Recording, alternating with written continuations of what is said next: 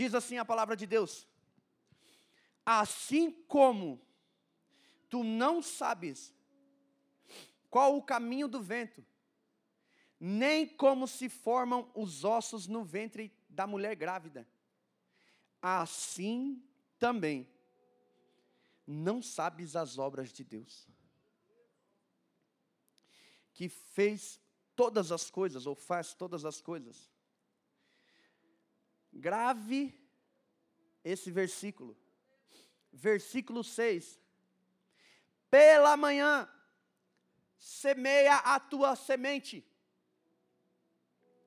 e à tarde não retires a tua mão, ok? Não pare de semear,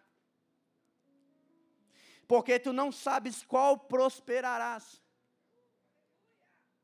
se esta, se aquela, ou se ambas serão igualmente boas.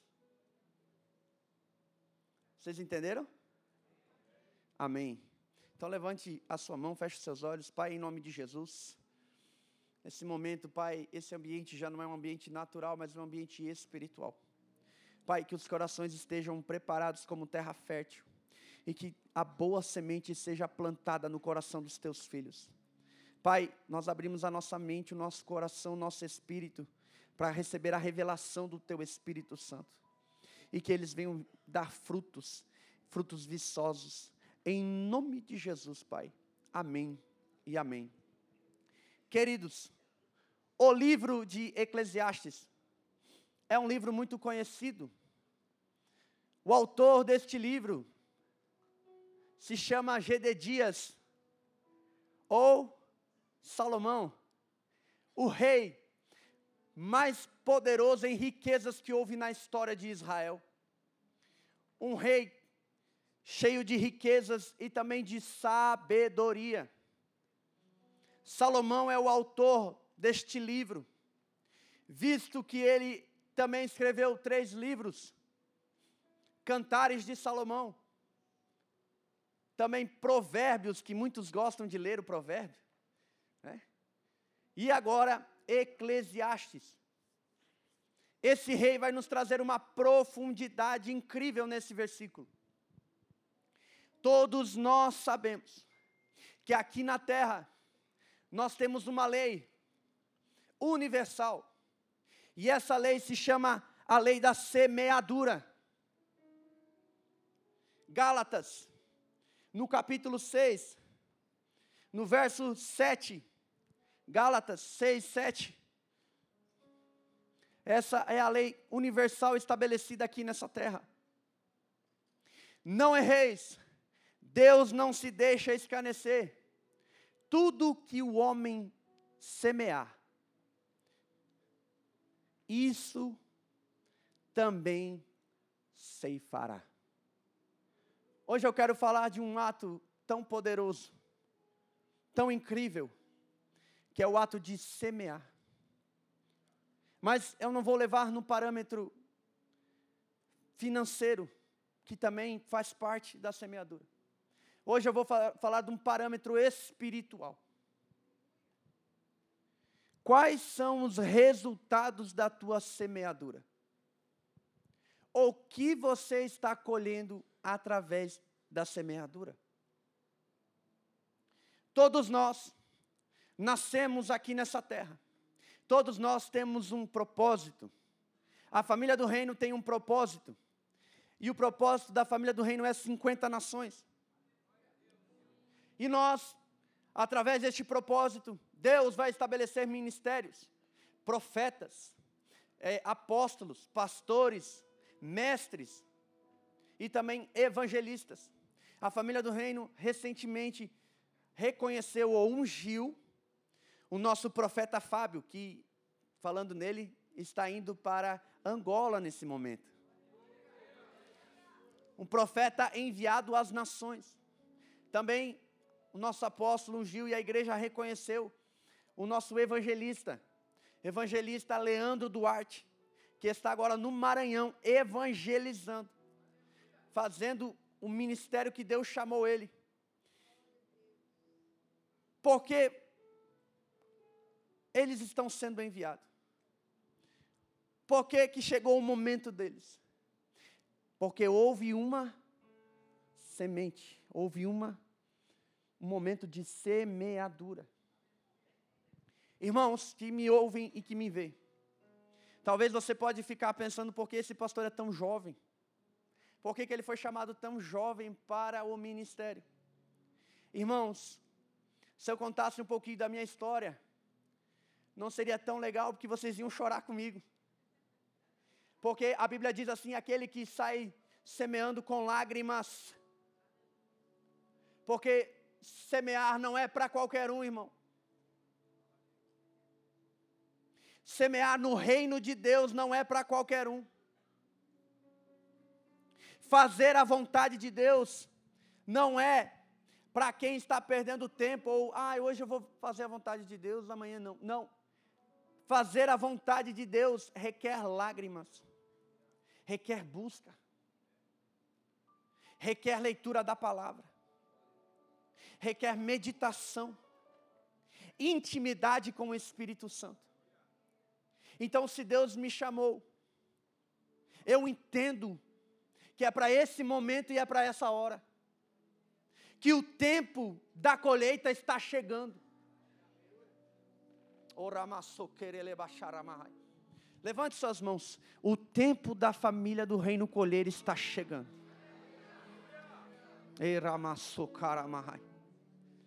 Senti isso no meu espírito. O tempo da colheita está chegando o tempo das lágrimas, das sementes que foram regadas com lágrimas. Está chegando o momento da cega com alegria. Oh, Aleluia. E esse homem traz um, para nós uma lição extraordinária. Ele fala para nós, para mim e para você, que não rejeitemos a semente que não paramos de semear. O problema é que muitos de nós somos empolgados, muitos de nós somos acelerados, e começamos a plantar de manhã, mas quando chega o calor da tarde, nós paramos de semear. O sábio Salomão diz aqui que pela manhã e quem é da roça, quem sabe que a melhor hora para você trabalhar é de manhã. Porque se o calor do meio-dia, né, começar a te afetar, você já não consegue trabalhar mais. Mas Salomão ensina uma estratégia, um segredo. Não pare de semear. Não importa se o calor do dia vai te trazer males. Não pare de semear. E quando eu entendo sobre semente, eu entendo sobre escolhas também. Você é resultado do que você plantou hoje, ontem. Você é o resultado de hoje o que plantou ontem. Aleluia ou misericórdia.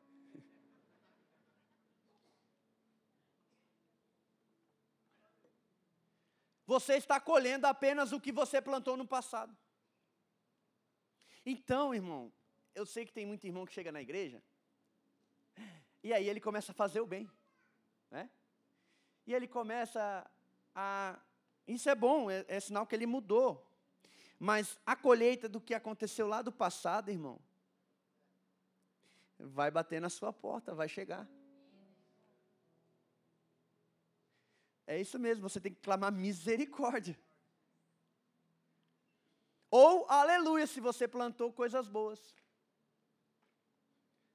Irmãos, é muito sério o que eu estou falando. Deus não se deixa escarnecer. O que você faz hoje é o resultado de amanhã. O que você planta hoje é a sua colheita de manhã, amanhã. Eu falei com Deus, Deus, essa mensagem é um pouco pesada. Mas como Deus me chamou para ser profeta, profeta não faz a vontade dele, irmão. Profeta faz a vontade de Deus. A verdade é que muitos querem uma oração para Deus tirar a colheita dele. I'm sorry. Aquilo que você plantou, você vai colher. O que você plantou no passado, infelizmente, irmão, você vai colher hoje. Mas, eu tenho uma boa notícia. Você pode mudar a sua plantação hoje. Você pode mudar a sua plantação agora. Para que lá no futuro, você colha coisas extraordinárias. Por isso que Salomão dá esse segredo: não pare. E eu gostaria de contar algumas sementes aqui através da palavra de Deus. Escolhas que foram feitas por homens de Deus, que deram resultados extraordinários. O primeiro que veio na memória, eu não tinha escrito isso, era Daniel. Quem lembra de Daniel? Um jovenzinho que estava na sua casa lá em Jerusalém. De repente, o rei da Babilônia mata os seus pais, matam todos da realeza, e só sobram os príncipes. E leva cativo Daniel, com mais ou menos 17 anos, para a Babilônia. Um país estrangeiro, uma cultura diferente, deuses estranhos que não condiz com a cultura de Daniel. Porém, Daniel capítulo 1, versículo 5. Coloca no telão para mim.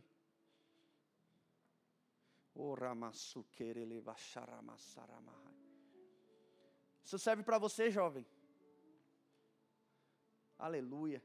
Isso serve para todos, para a igreja. E o rei lhes determinou a porção diária das iguarias do rei e do vinho que ele bebia, e que assim fosse mantido por três anos, para que no fim destes pudesse estar diante do rei. Seguinte. E entre eles se achavam os filhos de Judá, Daniel, Ananias, Misael e Azarias. Próximo. E o chefe dos eunucos lhe pôs outros nomes, a saber, nomes babilônicos. A Daniel, Beltesazar, Ananias, Sadraque e a Misael Abidnego. Azarias, desculpe. Misael, Mesaque e Azarias Abidnego. Próximo. E Daniel propôs no seu coração não se contaminar com a porção do rei, com a prostituição da Babilônia com os deuses da Babilônia. Daniel decidiu plantar uma semente no meio da Babilônia, a semente da fidelidade.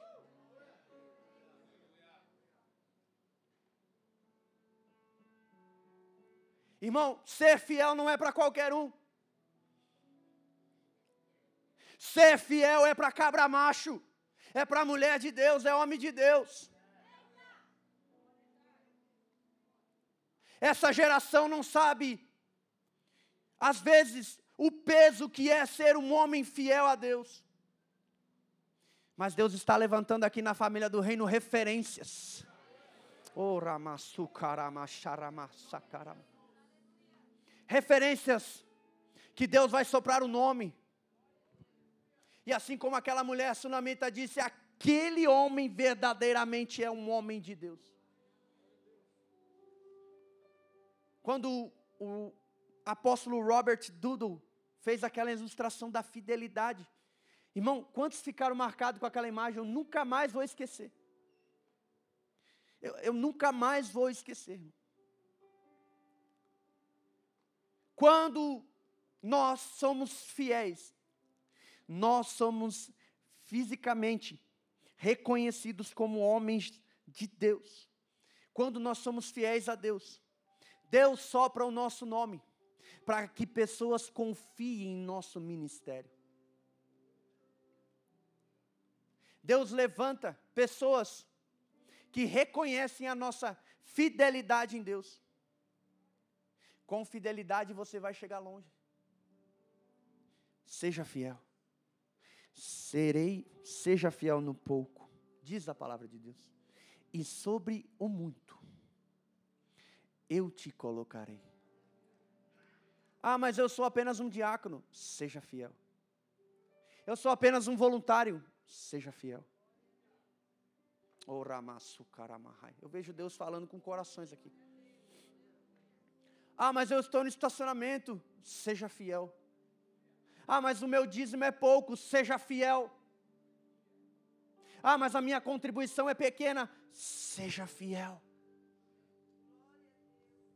Quando você passa por esse teste de fidelidade, é o próprio Deus que projeta você no muito. Irmão, ser fiel no meio desta geração é difícil. A geração da hipergraça, que é uma desgraça. Querem dizer que Jesus morreu por os nossos pecados, está tudo pago, eu posso viver a minha vida do jeito que eu quiser. Não, filho do cão.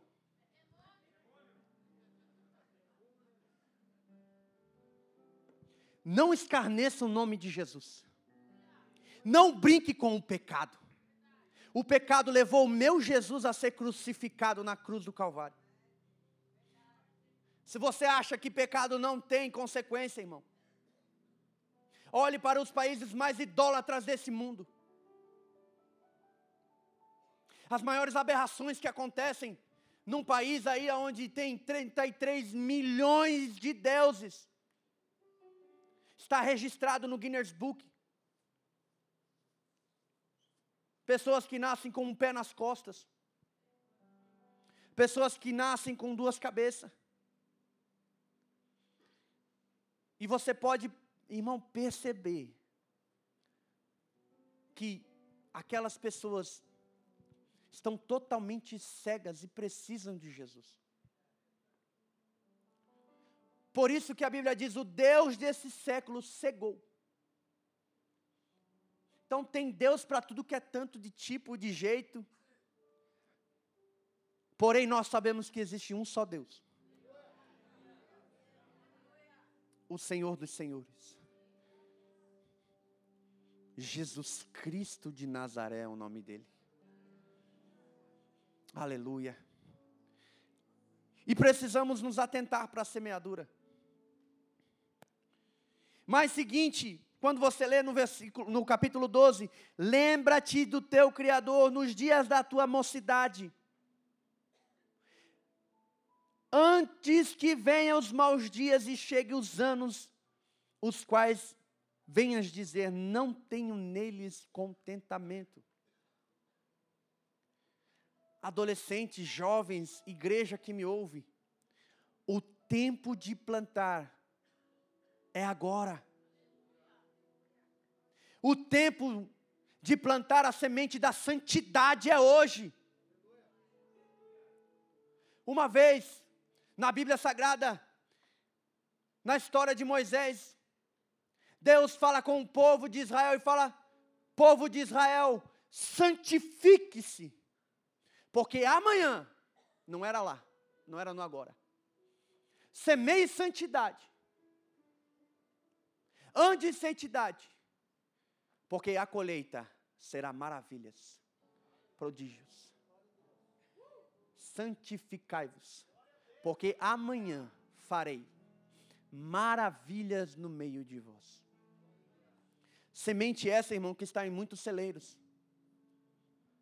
Pessoas, os irmãos que nós vemos hoje em dia na geração, se é que podemos chamar de irmãos, essas pessoas não querem mais andar em santidade, irmão. Porque santidade tem um preço. Santidade requer o nosso tempo. Santidade requer o nosso caráter. E eu estou falando aqui, irmão, mas eu estou pedindo misericórdia, que isso aqui corta para mim também. Santidade requer tempo com Deus. A palavra santidade significa separação. Tem muita gente que é unido, mas não é com Deus, é unido com o pecado. Entra na igreja com o pecado de mãos dadas, e sai com o pecado de mão dadas dentro da igreja. Irmão, cuidado. O salário do pecado é a morte. Mas o dom gratuito de Jesus é a vida eterna. Deus tem uma colheita poderosa sobre a sua vida, a sua família. Não deixe as coisas deste mundo te iludir, irmão. O pecado é bom. Se o pecado fosse ruim, ninguém fazia.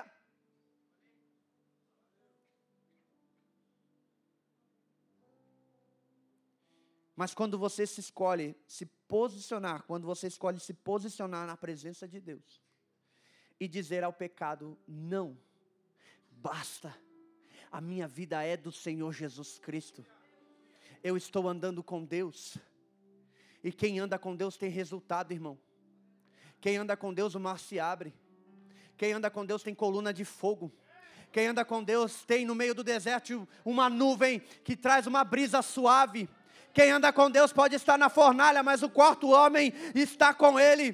Quem anda com Deus, irmão, é diferente. Ele fala e algo acontece.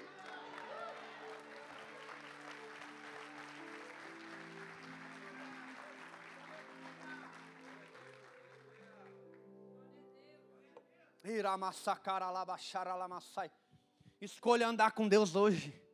Escolha viver com Jesus hoje. Diga não ao pecado. Diga não a essa miséria. Diga não às coisas deste mundo. Escolha a servir a Deus. Fale no seu coração: eu não vou me contaminar. Eu não vou me corromper. Eu não vou me misturar. Aqui há homens e mulheres de Deus decididos nesta noite. Levante a sua mão bem alto e diga: Deus, eu estou aqui.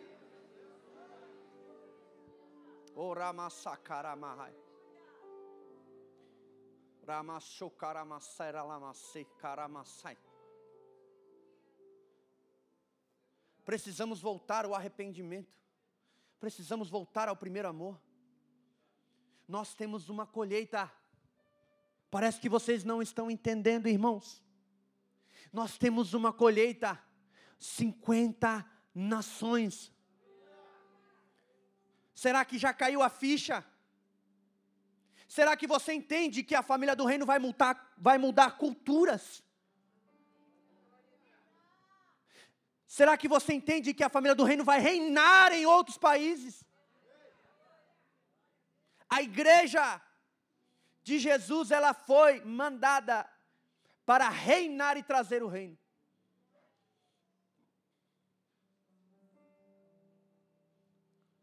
E as pregações do nosso apóstolo foi tão impactante sobre as chaves do reino, que antes de dele declarar as chaves do reino, ele disse como acessar as chaves do reino. Irmão, só consegue ter colheitas boas quem faz semeaduras excelentes. E a Bíblia vai dizer que a colheita é muito mais do que a semeadura. O que vocês estão vendo aqui, vocês estão vendo muito e muita semeadura neste lugar. Isso aqui não é a colheita ainda, porque nós temos palavras de 50 mil membros. Isso aqui são só as primícias. Por isso, não pare de semear, não pare de orar pela igreja. Irmão, cinco horas da manhã nós temos oração da madrugada. Esse é o momento ideal para você semear lágrimas no altar. Esse é o momento ideal para você semear a sua vida no altar. De você renunciar à sua cama, o seu sono, e dizer: Deus, o Senhor é mais importante que a minha comodidade. Ou até mesmo na sua casa, irmão, não é proibido de orar. Aqui não tem uma plaquinha escrito você não pode orar. Você tem que orar. Quem planta a oração colhe poder. Quem planta a oração colhe intimidade. Quem planta a oração colhe relacionamento com o Senhor dos Senhores. Eu sempre costumo dizer que eu fico apavorado quando vem um profeta na minha direção e me corrige de algo. Eu sempre fico apavorado. Eu falo, Deus, que isso nunca aconteça. Porque se isso acontecer, é sinal que eu não tenho mais intimidade contigo. De um profeta me corrigir. Toda vez que um profeta corrigiu um homem de Deus, é foi por causa do pecado. Porque cortou a ligação. Quando Davi pecou, se ouve na porta do rei. Entra. Eis-me aqui, meu rei, o seu servo, o profeta Natan. E eu venho lhe contar algo que o Senhor me mandou falar para ti. Irmão, você tem noção que o profeta foi corrigir o rei? Tem, você tem noção disso? Que o profeta chegou e falou na cara de Davi que ele estava em pecado? Oh Deus, nós precisamos de mais homens de Deus assim, Pai. Ah, Jesus. Aleluia. E quando ele corrige o rei, é porque o rei disse assim: Não lances de fora da tua presença. O pecado separou Davi da intimidade. Cuidado, pode ser que não seja Deus falando para você. Tome cuidado. Se você está em pecado e alguma coisa está falando contigo,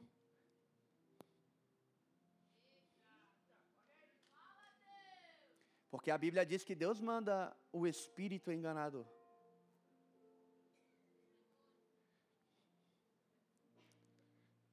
Oh, meu Deus, o horário não me ajuda. Semeie hoje. Semeie uma vida de oração. Você é fruto da sua semeadura. João 12, 24. João 12, 24. Algo poderoso. Ah, eu tinha tantas sementes para falar.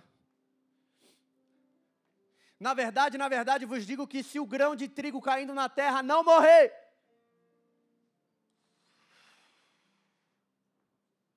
tem que morrer.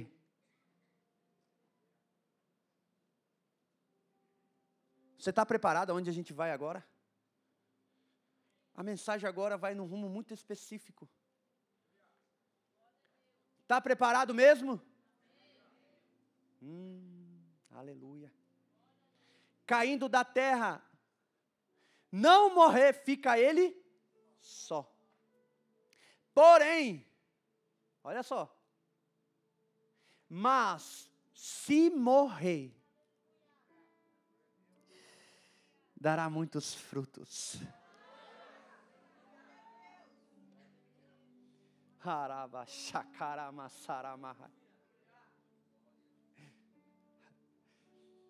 Hoje eu vim trazer uma palavra, irmão, que você precisa morrer.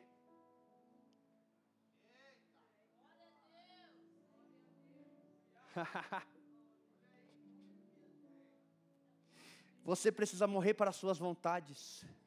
Você precisa morrer para o mundo.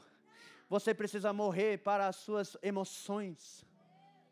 Você tem que morrer para os seus sentimentos. Você tem que morrer para o seu coração. Ai, existe uma frase que diz assim: tudo que o seu coração falar, faça. A Bíblia diz ao contrário: o coração do homem é enganoso. Aleluia. Irmãos, eu não estou aqui brincando, porque eu sei que a colheita é muito grande sobre a sua vida, sobre a sua casa, sobre a sua família. Por isso, eu estou te dando hoje uma estratégia: semeie coisas boas no reino de Deus.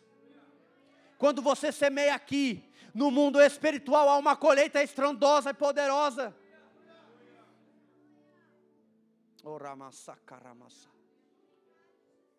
Semeie a sua vida a Cristo. Morra para o pecado, irmão. Eu vou dizer a verdade, é bom morrer para Cristo. Porque quando você morre, você já não tem mais vontade. O defunto tem alguma vontade, irmão? Sobra só o espírito. E a Bíblia diz que os que são do espírito são guiados pelo espírito. E quando você está no espírito, irmão, você tem o poder de trazer o reino espiritual de Deus aqui nessa terra. Semeie hoje sementes dignas de arrependimento. Diga não, eu não vou entrar nas entrelinhas, porque senão os irmãos vão me devorar. Mas você sabe o pecado que tanto te aflige. Para de carregar essa cruz sozinho, irmão. A Bíblia diz assim: Vinde a mim, vós que estáis cansados e sobrecarregados, e eu vos aliviarei. O jugo do pecado é miserável, irmão. O diabo, ele usa o pecado para te corrigir com juros e correção monetária. Mas Deus veio para trazer liberdade aos cativos. Ramassokaramahai, vista aos cegos. E aos aflitos de coração, Ele traz a paz. Ele traz alegria.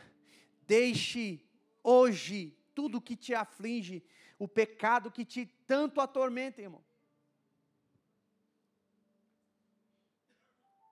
e ser perfeito. E ande na presença de Deus. O pecado te impede de desfrutar as delícias do reino de Deus. O pecado é tão ruim que quando você está no pecado não está bom, quando você está na presença não está bom. Você fica em cima do muro. Nessa noite, tome uma opção, tome uma escolha. Faça uma semeadura de fé e semeie a sua vida no altar. Eu gosto da palavra de Deus porque ela é exorta. O exortar na Bíblia é animar, é direcionar. É sinal que Deus te ama. É sinal que Deus está aqui para dizer, filho, volte ao primeiro amor, volte às primeiras obras. Deus ainda não deixou de ser Deus. Hebreus 13, 8 diz assim: Ele é o mesmo ontem, hoje e será para todo sempre. O sobrenome de Deus é santidade, porque Ele é santo, santo e santo. E sem santidade, ninguém verá Deus. Eu estou te orientando nesta noite, porque o pecado já mostrou tudo para você todas as desgraças que vêm com ele. Porém, o reino de Deus você vai, vai conhecendo todos os dias. A Bíblia diz assim que é de vitória em vitória, de glória em glória. E aquilo que os olhos não viram, aquilo que não se ouviu nos ouvidos, e nem subiu no coração do homem, é as coisas que estão preparadas para aqueles que o amam.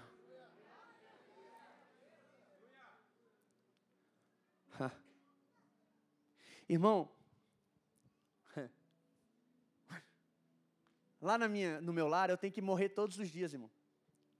Porque parece que a esposa ela é usada pelo Espírito Santo para ver se a gente está morto ou está vivo. E vice-versa, né? Tem casais que é o contrário. Então, acontecem situações que o defunto não pode falar, irmão, senão é zumbi. Então, parece que é coisa de Deus. Acontecem situações dentro da sua casa que você tem que engolir o sapo e beber a, lagoa. E ainda dizer que te amo, né? Você olha para a esposa e fala: Eu te amo tanto, mulher. Eu te amo tanto, marido. Existe uma semeadura na sua casa, irmão. E parece que Deus já sabe, porque está treinando a gente dentro de casa. Ah, Deus já nos está nos preparando dentro do nosso lar, porque, irmão, dura coisa é engolir o nosso ego. Mas a Bíblia diz que nós temos que matá-lo.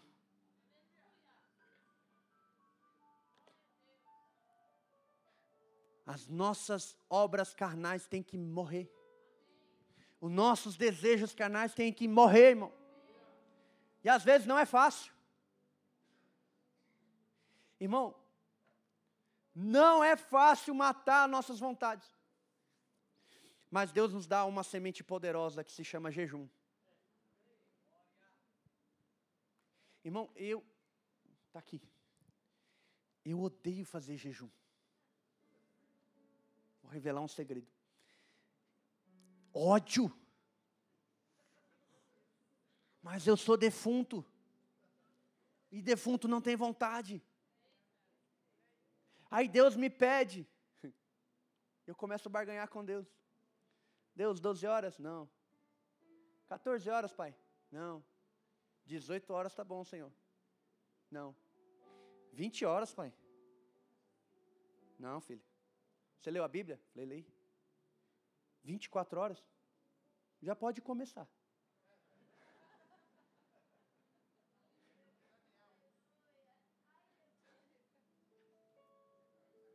E é necessário, irmão. Porque quem aqui já ficou com fome? Hum, afeta o humor. Hum, a pessoa se transforma. E no dia do jejum parece uma loucura, toda coisa boa aparece assim, ó, todo convite necessário aparece, brota. Você está lá com o Senhor, daqui a pouco vem um cheirinho de pizza. Irmão, não é fácil aqui na Igreja Família do Rei, nós temos uma pizzaria aqui na esquina. E volte e o cheirinho vem ali, irmão, na igreja.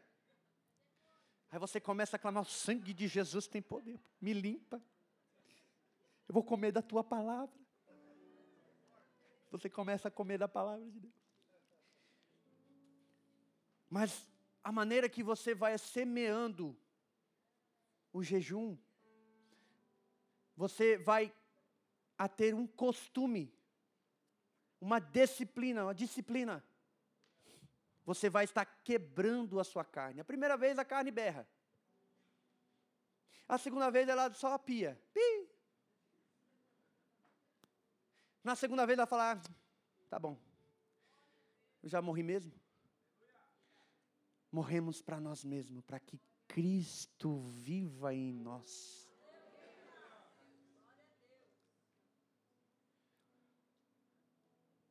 Nós precisamos também de outra semente poderosa que se chama a palavra de Deus, leitura. Há um estudo poderoso, hoje eu não consigo trazer toda a porcentagem, mas a primeira vez que você lê um capítulo por dia não acontece nada numa semana. Duas vezes que você lê a palavra de Deus um capítulo não acontece nada. Mas a partir da terceira e quarta vez, 190% do seu cérebro começa a funcionar. Você começa a ficar de bom humor. A taxa de depressão cai. A tristeza começa a ir embora. Porque a Bíblia diz: medita nesse livro de dia e de noite, porque ele será pão, será água, será alimento. Faz um compromisso com Deus hoje. Faz uma plantação com Deus e diz: Deus, hoje eu vou ser minha oração, o jejum a santidade. Hoje eu vou matar a minha carne. Hoje eu vou matar as minhas vontades humanas. Quem aqui já viveu 100% do reino de Deus? Nem eu. Porque a totalidade do reino de Deus é só quando Cristo vier dentro de nós e através de nós, quando todos os povos se curvarem e reconhecerem que Jesus Cristo é o Senhor. Quando Cristo for revelado através dos homens de Deus, que estão aí. As 50 nações estão aí. Venha o teu reino e seja feita a sua vontade. Mas precisamos semear hoje. A Bíblia diz que o semeador saiu a semear.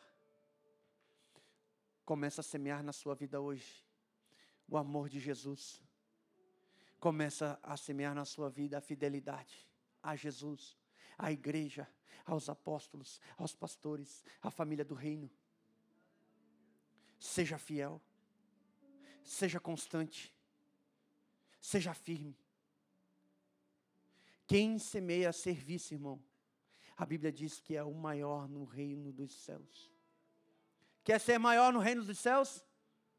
Seja o menor. Sirva. Sirva com excelência. Irmão, servir, presta atenção. Servir não é opcional. Segundo a palavra de Deus, servir a Deus não é opcional. Porque aqueles que morreram para si mesmo, eles vivem para Cristo. E eles servem com intensidade.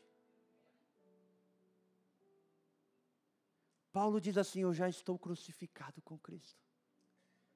Importa que Ele viva em mim. E não mais eu, mas Cristo viva em mim. E você sabe qual que era o sentimento que Jesus tinha? de serviço. Quem serve tem honra. Filipenses 2, coloca no telão para mim. E eu estou finalizando. Embora queria continuar. Mas Deus já tem falado no coração de vocês. Filipenses 2. Aleluia. Está no telão? se eu não estou equivocado, Filipenses 2, 5, é, 10 a seguir.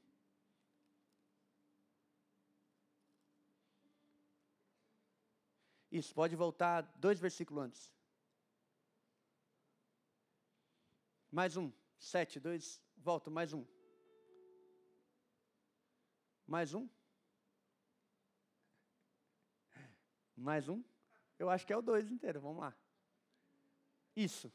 Filipenses 2,5 diz assim: De sorte que haja em vós o mesmo sentimento que houve em Cristo Jesus.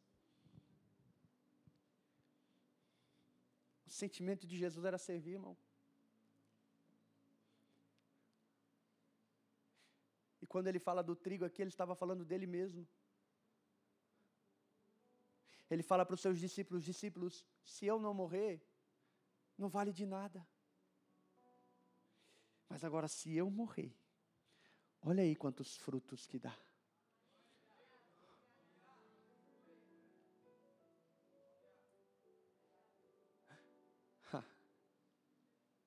Irmão, se você não morrer, talvez você seja salvo. Mas se você escolher morrer hoje, famílias, países, culturas serão salvas para a glória de Deus tribos, povos e nações, porque isso é uma promessa fiel. Se o trigo morrer, muitos frutos se darão. E não teve por usurpação ser igual a Deus. Mas fez de si mesmo nenhuma reputação, tomando a forma do quê? Começa a servir você se parece com Jesus. Quando você começa a servir, você se parece com o teu Senhor. Quando você começa a amar as pessoas, a servir a outros, Cristo é revelado na vida delas. Quando você chega aqui na família do reino e começa a preparar o lugar, o ambiente, começa a convidar as pessoas. Quando você já começa a organizar as cadeiras, quando você começa a ir lá no banheiro, se preocupar com os teus irmãos, porque Deus tem uma palavra. Porque você sabe que Deus vai falar com ele. Que aqui é o lugar certo. Sirva. e você se parecerá com Jesus. Mas a carne vai dizer: não. Você é empresário. Como você vai se rebaixar? Às vezes nem a carne, é o diabo, irmão. Não. Você sabe fazer muito mais, irmão. A Bíblia diz que Jesus se esvaziou de tudo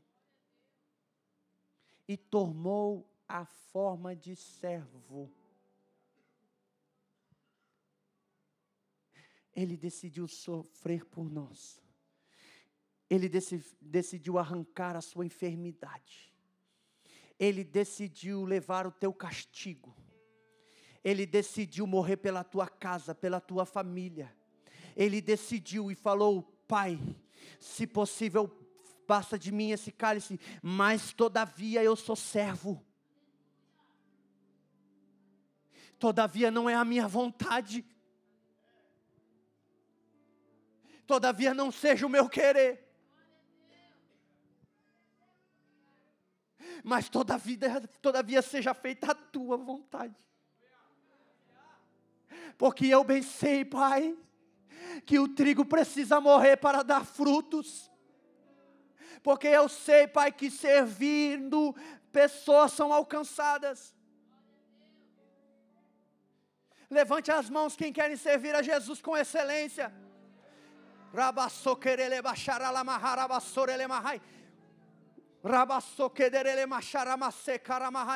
Então, se você for fiel aonde você está, Deus vai te colocar no muito, porque quem é fiel no pouco, sabe ser fiel no muito. Quem sabe honrar no pouco, saberá honrar no muito. Deus quer te levantar, mas primeiro você precisa servir.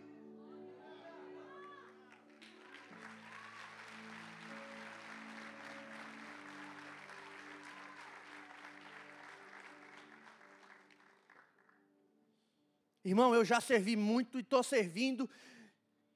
E eu acho que eu vou servir mais. Os pastores aqui sabem, né?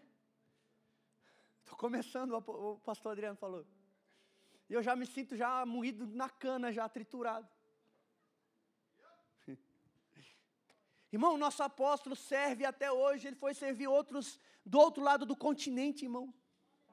Um som ruim mas tem vidas para serem alcançadas, tem igreja para ser instituída. Porque aonde tiver uma alma, eu declaro, a família do reino vai estar lá.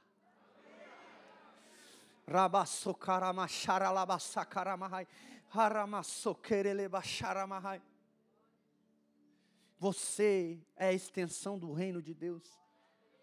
Então se comporte como você é embaixador do Evangelho. Então se comporte como? Tenha intimidade. Busque a Deus. E viva o extraordinário. Irmão, isso que nós estamos vivendo é o mínimo do que Deus quer nos colocar. Vocês estão entendendo ou não? Irmão, nós vamos começar uma cruzada no ginásio e aquilo ali é só a primícia das cruzadas.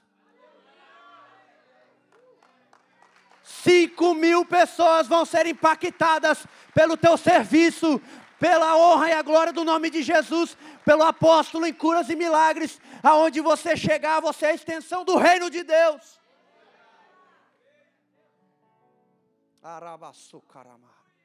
Estou finalizando, fica de pé comigo.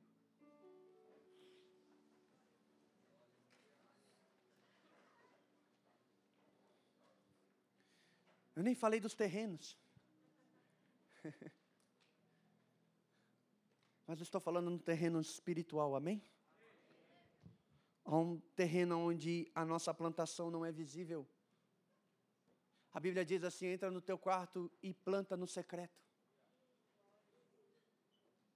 No mundo espiritual, a nossa plantação ninguém vê publicamente, mas a nossa colheita, diz o Senhor, Ele irá honrar publicamente.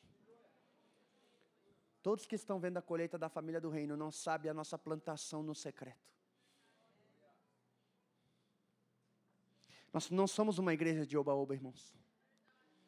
Nós somos uma igreja baseada na exousia, na palavra, no poder e na autoridade do nome de Jesus. Não viemos para brincar. Nós viemos para estabelecer o reino de Deus. E Deus tem falado com você nesta noite. E muitos falam, pastor, por que eu estou nessa vida tão difícil? Por que, que eu estou, irmão, resultado da sua plantação? Porém, você pode mudar o resultado hoje. Você pode plantar a sua vida com Cristo. Você pode plantar intimidade com Cristo. E eu garanto para você que a tua colheita será extraordinária. Eu nunca vivi tantas coisas que eu estou vivendo neste momento. E eu creio que ainda é só as primícias.